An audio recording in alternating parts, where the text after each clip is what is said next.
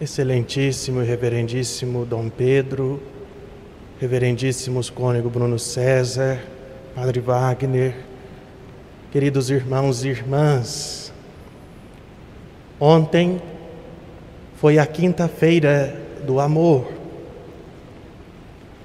Isto ficou evidente no ato humilde e abnegado com que Jesus se inclinou para lavar os pés de seus discípulos, explicando que amar intensamente é sacrificar-se, não apenas em grandes e extraordinárias obras, mas acima de tudo nas circunstâncias ordinárias da vida.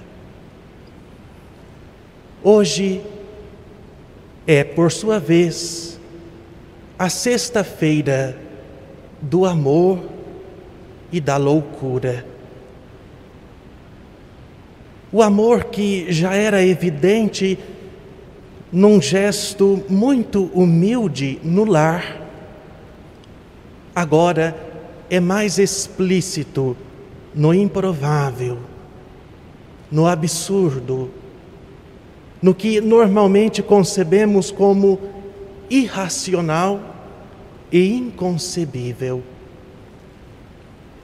Que Deus pudesse se encarnar e assumir a forma humana já era impensável para o mundo judaico ao qual Jesus pertencia. Que ele pudesse permanecer inerte e impassível diante do sofrimento, espancamentos, pregos numa cruz, era ainda mais insustentável. Na mentalidade hebraica vigente, bem como no nosso entendimento comum hoje, Deus, para ser tal, deveria se impor, expressar toda a sua onipotência contra seus inimigos, subjugá-los, imperativa e indomavelmente, e se afirmar contra os seus adversários. Além disso, era inconcebível que um Deus, fonte de toda a bênção, pudesse morrer pendurado numa cruz, porque nesse caso estava destinado a ser amaldiçoado pois estava escrito: Maldito todo aquele que for suspenso no madeiro. Certamente Jesus, verdadeiro Deus e verdadeiro homem, poderia ter reagido com a força e com o poder sobre os que o ultrajavam. Poderia ter mostrado sua divindade na preponderância e afirmação de si mesmo e não lhe custaria nada evitar a captura, o julgamento e a morte desprezível numa cruz. Em vez disso, irmãos e irmãs, ele preferiu submeter-se e satisfazer o desejo humano de atrocidade e vingança. Sofreu todo tipo de hostilidade, injustiça, humilhação, e não resistiu quando o obrigaram a carregar aquele lenho da tortura sobre seus ombros, a ser ali pendurado e morrer em meio a insultos e execuções. Absurdo para o pensamento comum de seu tempo e de todos os tempos. Mas esta é precisamente a escolha do Verbo encarnado, Jesus Cristo, a da loucura, que é contrária à sabedoria humana. Em Jesus Cristo, Deus escolheu o que é loucura no mundo para envergonhar, confundir os sábios. Deus escolheu o que é fraco no mundo para envergonhar confundir os fortes. Deus escolheu o que é baixo e desprezado no mundo e o que é nada, a fim de reduzir a nada as coisas que são. O próprio Jesus tinha mostrado isso na sua preferência pelos mais pobres, pelos mais fracos, pelos pecadores, apresentando as preferências de Deus. Ele havia mostrado isso através da sua vontade de curar os leprosos, os aleijados, os cegos, superando todo tipo de preconceitos que eles eram forçados a sofrer. Da mesma forma, Jesus havia derrubado a lógica humana na sua proximidade desinteressada com os pecadores, as prostitutas. Ele agora demonstra tudo isso na loucura da cruz, onde o que é absurdo se torna comum e o que é improvável é factível. E a nossa lógica humana é completamente derrubada. Cristo crucificado é, na verdade, escândalo para os judeus, loucura para os gentios, mas para aqueles que acreditam, Ele é poder e sabedoria de Deus. A cruz de Jesus, meus irmãos e minhas irmãs, não satisfaz as pretensões racionalistas daqueles que buscam a Deus na filosofia e na ciência experimental ou em qualquer outro recurso do conhecimento humano.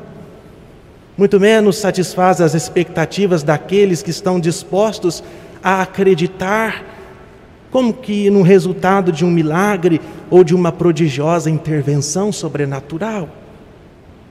Pelo contrário, é uma prerrogativa humanamente absurda e inconcebível que Deus tenha escolhido a cruz como o lugar do seu verdadeiro poder. Ele não preferiu a cruz, apesar da possibilidade de se reproduzir em milagres ou nas descobertas da razão. Deus escolheu a cruz precisamente porque já há demasiadas reivindicações à ciência e à racionalidade. Um Deus que, portanto, pode ser alcançado através da abertura do coração e pela adesão livre e acolhedora que é a fé. Que justificativa pode existir para esta escolha divina, se não no amor autêntico, ou seja, impresso com humildade e sacrifício no dom total de si mesmo? É precisamente por amor ao homem que precisa ser redimido dos seus pecados e libertados da, su da sua escravidão inconsciente que Jesus opta pelo que consideramos louco e inconcebível. É para a salvação do homem que Jesus paga o preço por todos com seu sangue, tomando sobre si todo o castigo que merecíamos por nossos pecados. É através da cruz de Cristo que fomos restaurados à dignidade dos filhos de Deus. E podemos agora esperar a vida eterna no final da nossa jornada terrena e mesmo agora nos caminhos da nossa vida. O amor verdadeiro e desinteressado é sempre o amor sacrificial do dom de si. Se ele envolve escolhas humanamente absurdas ou não, é uma prova definitiva da sua autenticidade. Não há, portanto, irmãos e irmãs, amor mais autêntico e indubitável da parte de Deus do que o de morrer por nós, pendurado em uma cruz. Goethe escreveu que a loucura não é outra coisa senão a razão de uma forma diferente. Podemos dizer então que é a razão do amor. O sangue redentor da cruz chega até mesmo aqueles que não sabem o que fazem, ou seja, os pecadores reincidentes, obstinados, os distantes, os inimigos. Tal é o absurdo da cruz de Cristo.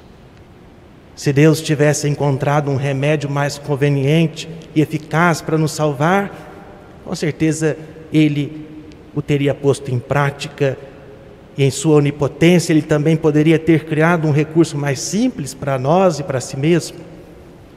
Se, no entanto, Ele decidiu pela tortura extrema na cruz, foi porque não queria que nada humano lhe fosse estranho, nem mesmo a possibilidade de amar em humilhação extrema. É o Verbo que se fez carne, nossa carne, pisando nosso chão, compartilhando nossa história. Aproximou-se de nós para que pudéssemos nos aproximar dele.